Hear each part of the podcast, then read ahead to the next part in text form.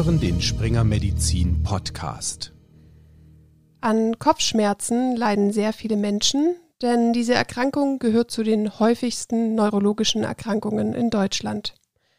Und um Kopfschmerzen zu behandeln, stehen verschiedene Medikamente zur Verfügung. Doch zum Glück ist die Pharmakotherapie nicht der einzige Behandlungsansatz, denn es gibt auch Therapieansätze, die ohne Pharmaka auskommen. Hierbei gibt es ganz niederschwellige Verfahren, die durch Bewegung oder Entspannung die Schmerzen und die Belastung lindern, aber auch psychotherapeutische Verfahren können wirksam sein. Und wie diese psychotherapeutischen Verfahren wirken, welche Patientinnen besonders davon profitieren und was für Hürden noch zu meistern sind, darüber habe ich mit Frau Liesering-Latter gesprochen. Sie ist Psychotherapeutin mit Schwerpunkt Verhaltenstherapie und spezielle Schmerzpsychotherapie, arbeitet an der Migräne- und Kopfschmerzklinik Königstein und behandelt dort viele Patientinnen mit Kopfschmerzen. Und zuerst wollte ich wissen, woran es liegt, dass die Psyche bei Kopfschmerzen so eine große Rolle spielt. Ja, also einmal ist es ja grundsätzlich so, dass am Schmerzerleben, ganz unabhängig davon, was für ein Schmerz das ist, ähm, ja auch psychologische Faktoren mit beteiligt sind. Es liegt letztendlich einfach daran, dass äh, Schmerzsignale im Gehirn verarbeitet werden und im Gehirn findet die Schmerzverarbeitung an ganz vielen unterschiedlichen ähm, Arealen statt. Es gibt nicht das eine Schmerzzentrum, es sind viele Gehirnstrukturen, die daran beteiligt sind an der Schmerzverarbeitung, eben auch solche, die mit Gefühlen, aber vor allen Dingen auch Bewertungen, Interpretationen, was bedeutet jetzt der Schmerz für mich, äh, viele Vorerfahrungen, Erwartungen ähm, motivationale Zustände, all das spielt eine Rolle, ähm, wie das Gehirn Schmerzsignale verarbeitet. Das heißt, einmal ist es ein ganz normales psychologisches Phänomen, ist ein neurobiologischer Prozess, die Schmerzverarbeitung. Bei Schmerzerkrankungen spielen natürlich auch nochmal andere psychologische Faktoren eine Rolle. Also was bedeutet es für mich, eine ähm, Erkrankung zu haben, jetzt in dem Fall eine Schmerzerkrankung, eine Kopfschmerzerkrankung, wie beeinträchtigt die mich in meinem Alltag, ähm, wie gehe ich damit um, beeinträchtigt zu sein. Ganz viele unserer Kopfschmerzpatienten, die wir hier behandeln, sind oft sehr leistungsorientierte Menschen, die natürlich auch nochmal dann viel mehr mit äh, kopfschmerzbedingten Funktionseinbußen, Ausfallzeiten etc. hadern. Ähm, und dann können solche Teufelskreise auch entstehen, dass man viel versucht durchzuhalten, um Ausfallzeiten auch vielleicht zu kompensieren, darüber ein erhöhtes Stresserleben reinkommt. Also es sind ganz viele unterschiedliche Faktoren psychologischer Art, aber natürlich auch sozialer Art, also in was für einem Kontext ich lebe. Habe ich ein sehr verständnisvolles Umfeld? Gibt es vielleicht auch andere Kopfschmerzerkrankte, die ähnliche Probleme haben? Oder ähm, wie ist mein, mein beruflicher Kontext? Wie ist meine Lebenssituation? Also ein Schüler, der relativ früh mit Ausfallzeiten konfrontiert ist, entwickelt vielleicht auch nochmal ganz andere Zukunftsperspektiven oder Ängste als jemand, der das, der das nicht ist. Also es hängt sehr stark von der Lebenssituation, von natürlich auch den eigenen Einstellungen, Werten, Zielen ab, ähm, ja, wie ich mit einer Erkrankung umgehen kann in meinem Leben. Und daher ist es gut nachzuvollziehen, wieso psychotherapeutische Verfahren hilfreich sind und die Beeinträchtigung durch die Kopfschmerzen mindern können. Ein besonders bewährtes Verfahren ist die kognitive Verhaltenstherapie. Und wo diese Therapie ansetzt und wie die Studienlage aussieht, das hat mir Frau Liesering-Latter erklärt. Das ist einmal ähm, die Art und Weise, wie ich Situationen bewerte, was ja letztendlich ausschlaggebend dafür ist, was ich für eine emotionale, körperliche Reaktion habe, wie ich dann verhaltensmäßig reagiere und dann zu schauen, hat es was hat das für Konsequenzen? Was hat das für kurz- und langfristige Konsequenzen für mich? Ist das langfristig ähm, hilfreich für meine Ziele? Und die kognitive Verhaltenstherapie setzt eben sehr stark auch an ähm, günstigen Verhaltensweisen an, gesundheitsförderndes Verhalten etc., eben vielleicht auch so ein Umlernen. Ähm, jetzt mal so ganz grob gesagt. Die Studienlage ist natürlich, wie das immer so ist mit Studien, ähm, sehr breit. Ja? Und es gibt solche und solche Studien So im, im Gro ja, könnte man sagen, dass wir äh, mittlere Effekte erzielen. Ja, dass wir vielleicht so durchaus auch Reduktion von Kopfschmerzaktivität, das ist auch so ein Index zwischen Häufigkeit, Schwere, aber auch Funktionsbeeinträchtigungen, die da zum Teil mit integriert werden, eben bei diesen Zielvariablen, ähm, dass wir da schon Effekte erzielen können für eine Verbesserung bis zu 40, 40 60 Prozent. Dass wir damit mit den Ergebnissen zum Beispiel jetzt bei der Migräne vergleichbar sind von der Wirksamkeit mit medikamentöser Prophylaxe die ja auch durchaus auch mit Nebenwirkungen verbunden sein kann. Es gibt aber auch Studien, die deutlich schlechtere Therapieergebnisse liefern. Was man aber sagen kann, dass wir gerade was die Langzeiteffekte angeht, ziemlich gut sind, was die kognitive Verhaltenstherapie angeht, was ja, finde ich, auch so ein bisschen diesem Konzept entspricht, dass es natürlich eine Weile dauert, bis sich Veränderungen, die im Rahmen der Psychotherapie passieren, etablieren. Das hat ja ganz viel auch mit äh, Umbewerten von Situationen, Verhaltensänderungen zu tun. Äh, und das ist natürlich ein Langzeiteffekt. Das heißt, da sind wir dann äh, ziemlich gut vergleichbar mit anderen Verfahren, dass das halt sehr nachhaltig sein kann. Es gibt natürlich auch andere Therapieverfahren als die kognitive Verhaltenstherapie. Da ist die Studienlage aber nicht so gut. Ne? Also die, die, höchsten Evidenzen werden im Moment ähm, durch ähm, die kognitive Verhaltenstherapie abgebildet.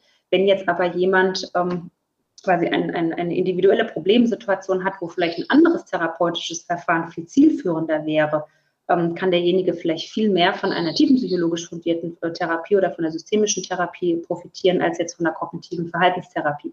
Die KVT hat halt die im Moment die meisten ähm, syndromspezifischen Konzepte ja, und ähm, entsprechend im Moment da auch die, die höchsten Evidenzen. Diese Art von Therapie ist natürlich auch sehr selbstwirksam, wenn Betroffene eigenständig etwas für ihre Lebensqualität und den besseren Umgang mit ihrer Situation machen können. Und daher ist die Selbstwirksamkeit auch ein entscheidender Wirkfaktor der KVT. Das wird in Studien immer wieder bestätigt, wie mir Frau Diesering-Latter erklärt hat. Kommt immer wieder drauf, dass es vor allen Dingen die Steigerung des, des Selbstwirksamkeitserlebens sind. Also so diese Erfahrung zu machen, ähm, ich kann selbst etwas tun, um besser mit dieser Erkrankung umgehen zu können, um die Erkrankung auch günstig beeinflussen zu können. Das ist quasi das Gegenteil von so einem Hilflosigkeitserleben. Und gerade so ein Hilf- und Hoffnungslosigkeitserleben kann unheimlich auch die psychische Belastung durch eine Erkrankung erhöhen, was wiederum einen sehr starker emotionalen Stress darstellen kann, was sich wiederum ungünstig auf die Kopfschmerzerkrankung selbst, die Symptomatik auswirken kann.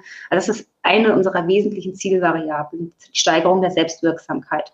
Mhm. Bedeutet natürlich auch, dass ähm, Psychotherapie, also Schmerzpsychotherapie auch sehr viel bedeutet, um quasi Hilfe zur Selbsthilfe. Also erfordert schon ein hohes Eigenengagement. Das ist jetzt, äh, das ist manchmal auch ein bisschen die Hürde für Betroffene, die vielleicht sowieso schon äh, total erschöpft sind und Ressourcen erschöpft sind.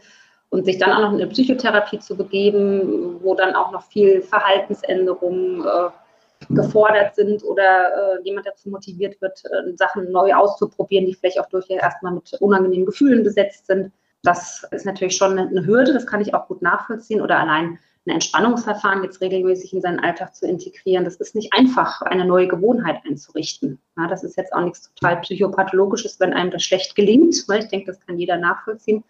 Aber damit steht und fällt halt der Erfolg eines Entspannungstrainings zum Beispiel mit einer ganz regelmäßigen ähm, Anwendung.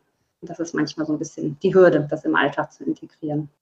Aber bevor die Patientinnen soweit sind, sich mit der Herausforderung der KVT oder Psychotherapie zu beschäftigen, müssen sie erst einmal Zugang zu dieser psychologischen Unterstützung bekommen. Die gute Nachricht hierbei, nicht nur die klassische Psychotherapie ist wirksam bei Kopfschmerzerkrankungen, sondern auch niederschwellige Verfahren wie Entspannungstraining, Bewegung oder Stressbewältigung können helfen. Und Daher ist es sinnvoll, diese von vornherein mit in das Therapierepertoire aufzunehmen. Und daran sollten auch die Behandelnden anderer Disziplinen denken. Also es wäre eigentlich ein Behandlungsfehler, dass wenn ein Kopfschmerzpatient bei einem Behandler ist, ihn von Anfang an rein medikamentös zu behandeln. Und natürlich gibt es auch Migränepatienten, die kommen wunderbar ähm, aufgrund von wenigen Migränetagen mit ihrer Akutmedikation zurecht. Ne, da ist das gar nicht notwendig, noch irgendwelche anderen ähm, Verfahren mit zu integrieren. Ähm, aber es gehört schon zur Aufklärung von Anfang an dazu, mhm. dass äh, Kopfschmerzenerkrankungen, Kopfschmerzerkrankungen sehr, sehr gut reagieren auf solche nicht medikamentösen Ansätze und den Betroffenen eben aufzuklären, zumindest über nicht medikamentöse Alternativen. Wann dann eine psychotherapeutische Mitbehandlung ergänzend notwendig ist, das orientiert sich natürlich immer auch an der Schwere der Kopfschmerzerkrankung, vor allen Dingen Schwere der Beeinträchtigung. Also das heißt jetzt nicht, kann jetzt nicht sagen, dass äh, umso mehr Kopfschmerztage per se, umso mehr Beeinträchtigung. Also manchmal können auch wenige Kopfschmerztage im Monat, die aber vielleicht sehr heftig sind und zwischendrin ausgeprägte Erwartungsängste da sind, also dass man quasi die ganze Zeit angespannt ist, auch wenn man gar keine Kopfschmerzen hat, in Erwartung der nächsten Attacke, dann können natürlich auch wenige Kopfschmerztage eine sehr hohe Beeinträchtigung im Alltag bedeuten. Also das muss man immer schauen, die Beeinträchtigung durch die Kopfschmerzerkrankung Und dann, ob denn psychische und Verhaltensfaktoren ähm, eine Relevanz spielen hinsichtlich Schwere und Aufrechterhaltung. Also ist eine hohe Stressbelastung, eine hohe Alltagsbelastung da, sind vielleicht ungünstige Durchhaltestrategien, aber vielleicht auch eher eine ängstliche Verarbeitung, die mit viel Anspannung, Stresserleben einhergeht, vorhanden. Und daraus leitet sich dann die Indikation auch für eine begleitende äh, psychologische Mitbehandlung ab. Aber so Basics wie Entspannungsverfahren, Ausdauersport und sich zumindest mal informieren über das Thema Stressbewältigung, das würde ich doch mir wünschen, dass das jeder Kopfschmerzpatient von Anfang an mhm. Informationen dazu bekommt. Natürlich gibt es dann auch die PatientInnen, bei denen niederschwellige Verfahren eventuell nicht ausreichen oder die besonders von einer KVT profitieren würden. Und um diese zu identifizieren, können Fragebögen hilfreich sein – die können in der Hausarztpraxis ausgegeben werden, um eine erste Einschätzung zur Belastung der Betroffenen zu bekommen. Es gibt so Screening-Fragebögen grundsätzlich zur einmal kopfschmerzbedingten Beeinträchtigung. Die lassen sich relativ schnell ähm, ausfüllen und auch auswerten. Und es gibt Screening-Fragebögen zur Beeinträchtigung, zur allgemeinen psychischen Beeinträchtigung. Also dass man zum Beispiel Angst, Niedergeschlagenheit, Depressivität oder hohes Stresserleben, dass man da so ein Screening-Verfahren einsetzen kann. Das Ergebnis ist natürlich dann nie jetzt schon so aussagekräftig, dass man sagen kann, okay, die und die Diagnose liegt vor oder das und das muss jetzt getan werden. Das ist eher so ein erster Hinweis, wo man eben dann weiter ähm, in der Anamnese, also im Gespräch, in der Exploration ähm, weiter mit dem Betroffenen ähm, drauf eingeht. Also dafür sind diese Screening-Fragebögen gut. Mhm. Ähm, aber sie sollten nie alleiniges Kriterium sein für Therapieentscheidungen. Sollten immer so ergänzend eine Psychometrie. Aber letzten Endes ist das Entscheidende die Anamnese, das Gespräch. Wenn wir von Kopfschmerzen sprechen, ist es auch wichtig zu wissen, dass es hierbei unterschiedliche Arten gibt, mit verschiedenen Symptomen und daher auch ganz unterschiedlichen Auswirkungen auf den Alltag. Die häufigste Unterart sind die Spannungskopfschmerzen. Typisch dafür ist das Gefühl, dass der Kopf eingezwängt ist und unter Druck steht. An zweiter Stelle steht die Migräne. Typisch hier attackenartige, pulsierende Schmerzen, die auch von Übelkeit begleitet sein können. Und neben diesen beiden sehr häufigen Kopfschmerzerkrankungen gibt es noch weniger häufige Formen. Ganz spannend fand ich daher die Frage, ob sich die psychotherapeutische Behandlung denn unterscheidet, je nachdem, an welcher Art von Kopfschmerz die Patientinnen leiden. Also die Themen sind tatsächlich ähm, durchaus auch ähm, oftmals ähnlich. Ne? Beides können, geht natürlich mit Funktionsbeeinträchtigungen einher, kann entsprechend zu Stresserleben führen. Die Art der Kopfschmerzerkrankung ist halt insofern unterschiedlich, als dass bei der Migräne es ja typischerweise so ist, dass so eine Migräneattacke oftmals auch unerwartet für Betroffene plötzlich eintritt und aufgrund der, der Intensität des Schmerzes, der Ausprägung, aber aufgrund der Begleitsymptome, die damit einhergehen, auch durchaus auch mal zu kompletten Ausfallzeiten führt. Das heißt, da sind die Kopfschmerzen, also die Migräne-Betroffenen vielleicht eher auch so belastet durch so klassische, wir nennen das in der Psychologie, ähm, Erwartungsängste. Also, dass ich allein schon in Situationen, wo ich gar keinen Kopfschmerz habe, mich schon gedanklich damit beschäftige, wie ist das bei dem wichtigen Termin, den ich jetzt habe, wenn ich da eine Migräneattacke bekomme, wie gehe ich damit um? Wirkt das Medikament? Aber ich darf da vielleicht auch gar kein Medikament nehmen, weil ich sonst im äh, Medikamentenübergebrauch drin bin ähm, oder vielleicht auch Angst vor Begleitsymptomen, wenn ich die Erfahrung gemacht habe, dass mir ganz furchtbar übel wird, dann entsprechend auch Angst vor schambesetzten Situationen, ich komme da nicht schnell genug raus. Das ist nochmal so ein bisschen dieses Spezielle bei diesen attackenartigen Schmerzen und diesen ähm, einhergehenden Beeinträchtigungen.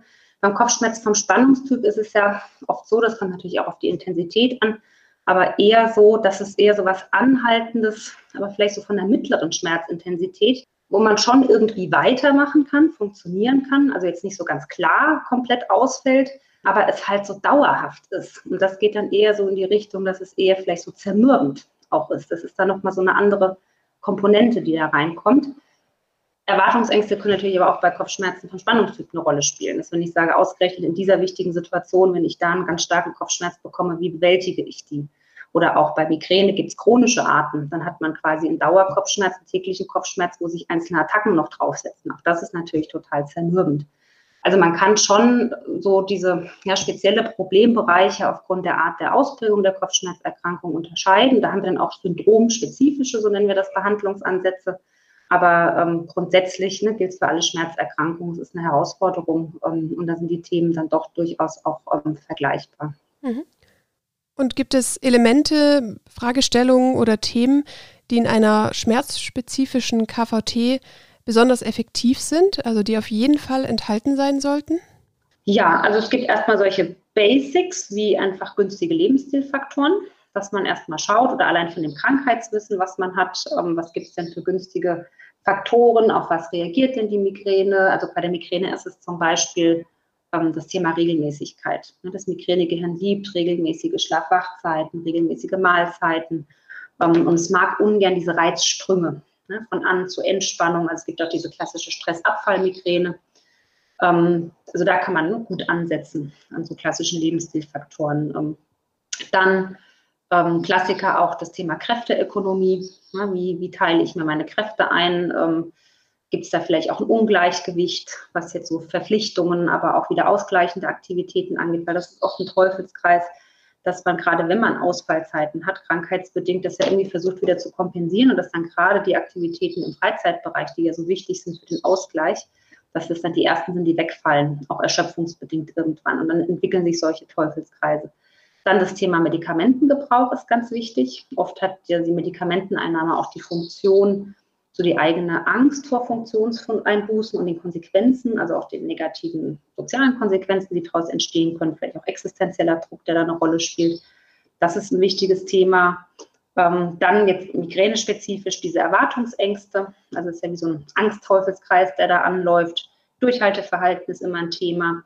Aber auch, was manchmal passieren kann, jetzt ähm, nicht nur bei der Migräne, auch so grundsätzlich bei Kopfschmerzen, dass man so stark irgendwann darauf fixiert ist, potenzielle Trigger, Trigger sind so Auslöser, klassische Auslöser von Kopfschmerzen, dass man da so stark darauf fixiert ist, die möglichst zu vermeiden, dass das selbst irgendwann zum Stressfaktor wird, dass es unheimlich viel Raum einnimmt ähm, und man im Endeffekt gar nichts mehr machen kann äh, aus Sorge, das könnte Kopfschmerzen triggern. Und zum einen kann das natürlich Ängste verstärken ja, und auch diese Vermeidung, der Rückzug, der daraus resultieren kann, ähm, kann auch irgendwann sehr unglücklich und unzufrieden machen, weil man ja dann ähm, ja eine sehr reduzierte Lebensqualität hat. Also das wäre auch so ein Kopfschmerzspezifischer oder auch vielleicht migräne-spezifischer therapeutischer Ansatzpunkt, der jetzt auch zuletzt viel untersucht wurde, das sogenannte Trigger-Management, dass man eben so ein bisschen flexibleren Umgang mit Triggern ähm, erlernt. Manche Trigger wird man nach wie vor sinnvollerweise vermeiden, bei anderen wird man aber vielleicht eher sagen, man konfrontiert sich wieder vermehrt damit, um Bewältigungsstrategien im Umgang damit zu ähm, erlernen. Oder es wird auch Trigger geben, da wird jemand vielleicht für sich entscheiden, nein, das ist für mich so eine wichtige Aktivität, zum Beispiel ein Saunagang, der ist für mich so wichtig zum Ausgleichen, zur Entspannung. Da gehe ich das Risiko ein, dass vielleicht zu 10 Prozent ähm, eine Migräneattacke resultiert. Aber da gehe ich eben mit einer akzeptierenden Haltung rein, weil es insgesamt für mich Kosten-Nutzen ähm, aufwiegt. Und zum Beispiel bei chronischer Migräne oder bei chronischen Kopfschmerzen ist es ja schwieriger, eine effektive Pharmakotherapie einzusetzen, da sie öfter nicht mehr so gut wirkt. Ist das auch bei der Psychotherapie so? Ja, also zum einen ist natürlich schon so, dass auch so ähm, Chronifizierungsprozesse sich natürlich auch äh, auf die zentrale Schmerzverarbeitung auswirken. Das heißt, das Gehirn wird insgesamt stress- und schmerzsensitiver. Das ist schon so ein Risikofaktor der, der Chronifizierung, äh, solche neurobiologischen Prozesse. Andererseits kann man auch sagen, dass wenn jetzt vielleicht jemand mit chronischer Migräne erstmals eine ähm, psychotherapeutische Behandlung beginnt und das Thema Stressbelastung oder zum Beispiel Umgang mit dem Kopfschmerz, ungünstige Durchhaltestrategien, daraus resultierender Medikamentenübergebrauch, wenn das so die wesentlichen Faktoren sind, die zur Chronifizierung der Kopfschmerzsymptomatik beitragen, kann eine kognitiv-verhaltenstherapeutische bzw. schmerzpsychotherapeutische Behandlung unheimlich gut und schnell Erfolge bringen. Also dann kann das gerade eben genau das wirksamste Verfahren sein, wenn andere Sachen ausgeschöpft sind. Man muss halt vorher sehr ausführlich diagnostizieren, was für Faktoren, psychologischen Verhaltensfaktoren spielen eine Rolle bei der mhm. Verstärkung und Aufrechterhaltung der Erkrankung. Und das, wir haben durchaus auch Patienten mit chronischen Kopfschmerzen, da können wir ähm, quasi nur leichte Verbesserungen, also was jetzt die Kopfschmerzaktivität angeht, äh, erzielen, können aber dann natürlich psychologisch stark unterstützen ähm, im Umgang mit der Kopfschmerzerkrankung, eben dann auch ähm, ja, vielleicht auch ne, Trauerprozesse, die damit einhergehen, auch Anpassungen von Zielen. Also es wird umso relevanter, eine psychologische Mitbehandlung natürlich, umso höher die kopfschmerzbedingte Beeinträchtigung im Alltag ist. Mhm. Also so gesehen würde ich jetzt nicht sagen, dass dann quasi eh Hopfen und Malz verloren ist. Im Gegenteil, ähm, ab dann macht es mal so richtig Sinn. Und was Sie gerade gesagt haben, leitet etwas zu meiner nächsten Frage über. Wer profitiert denn besonders von einer KVT? Immer wenn, wenn ähm, sowas wie eine erhöhte Stressbelastung ähm, in Umgang mit bestimmten Anforderungen oder wenn bestimmte Einstellungen, sowas wie Perfektionismus, hohe Verantwortungsübernahme ähm, oder vielleicht aber auch Ängste, ähm, jetzt Angst bezogen auf die Kopfschmerzerkrankung selbst, aber auch ganz unabhängig davon. Also wenn ich generell jemand bin, der sich unheimlich viele Sorgen macht um Dinge, ähm, der, der viel grübelt, das wirkt sich ja auch in körperlichen Reaktionen aus. Das macht dann mehr Anspannung und das sind alles Risikofaktoren für vermehrte Kopfschmerzen. Ähm, oder wenn jemand sich sehr hilflos äh, erlebt oder äh, auch äh, niedergeschlagen, hoffnungslos, frustriert, ähm, sei es jetzt im Umgang mit der Kopfschmerzerkrankung oder eben auch aufgrund anderer Lebensumstände, ähm, dann sind das alles, gehe ich davon aus, dass jemand von der kognitiven Verhaltenstherapie profitiert. Ja? Und das müssen auch nicht, das ist manchmal so ein Missverständnis, man muss jetzt nicht zwangsläufig auch eine begleitende Angst- oder depressive Erkrankung entwickeln, um quasi eine Indikation zu haben für eine, für eine Schmerzpsychotherapie, sondern idealerweise macht man das ja früh, vorzeitig, also präventiv, allein im Umgang mit der Erkrankung. Also ich würde jetzt schon sagen, dass ich glaube, dass viele Betroffene von sowas profitieren würden, ohne dass man jetzt von außen sagen würde, das ist ja total äh, psychopathologisch auffällig, wie diejenigen mit ihrer Kopfschmerzerkrankung umgehen. Ne? Also die meisten Menschen würden profitieren von Thema Stressbewältigung mhm. und solchen Dingen. Da muss man gar keine Kopfschmerzerkrankung für haben. Ähm, also ich glaube schon, dass da viele von profitieren. Die, die jetzt vielleicht nicht so profitieren, ähm, sind vielleicht solche, die, ähm, wo das vielleicht ja einfach schwierig ist, in Situationen dann neue Perspektiven zu entwickeln, sich mit Situationen zu konfrontieren, die vielleicht auch durchaus unangenehme Gefühle auslösen. Manchmal gibt es so Situationen, da ist es nicht der richtige Zeitpunkt im Leben, weil einfach vielleicht schon die Belastung so, so hoch ist, dass nicht viel Raum für, für Veränderungen gerade da ist. Ähm, oder dass jemand ähm, sagt, nee, ich habe keine Alltagsbelastung, das ist einfach nicht, das, das ist kein relevanter Faktor. Das kann ja auch durchaus sein. Ne? Das ist einfach die vielleicht Veranlagung und biologische Komponente, die, die, die entscheidende Komponente ist.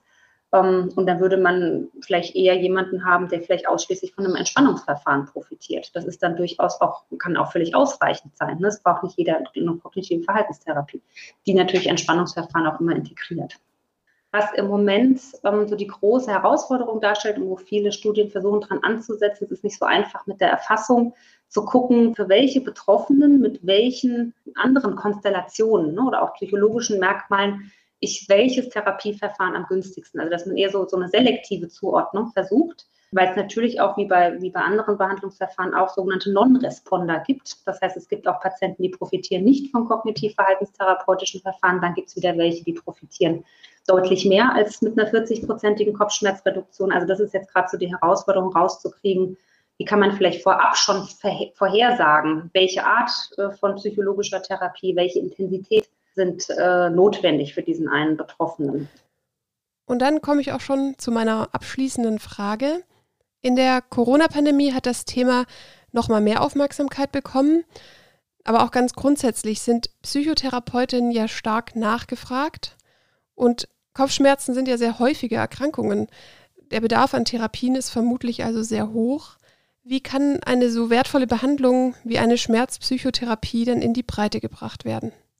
Ähm, ja, es ist total schwierig, einen Psychotherapieplatz zu bekommen. Ne? Das ist ein, ein, ein Systemproblem.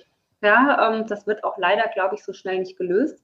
Ich glaube, die Hoffnung könnte darin bestehen, dass es vielleicht ähm, nochmal wirklich speziellere Programme, vielleicht von den Krankenkassen oder ne, geförderte Programme ähm, gibt, speziell für ähm, Schmerzbetroffene, jetzt in dem Fall Kopfschmerzpatienten, dass man eben da vielleicht spezielle Verträge aushandeln kann, dass man sagt, okay, das sind solche umrissenen Sitzungen, zehn Sitzungen, ähm, sei das jetzt Gruppe oder Einzel, ähm, um jemanden da schon mal zu integrieren. Ansonsten ist natürlich der, der, eine Möglichkeit neben der ambulanten Behandlung eben auch diese stationären äh, Konzepte.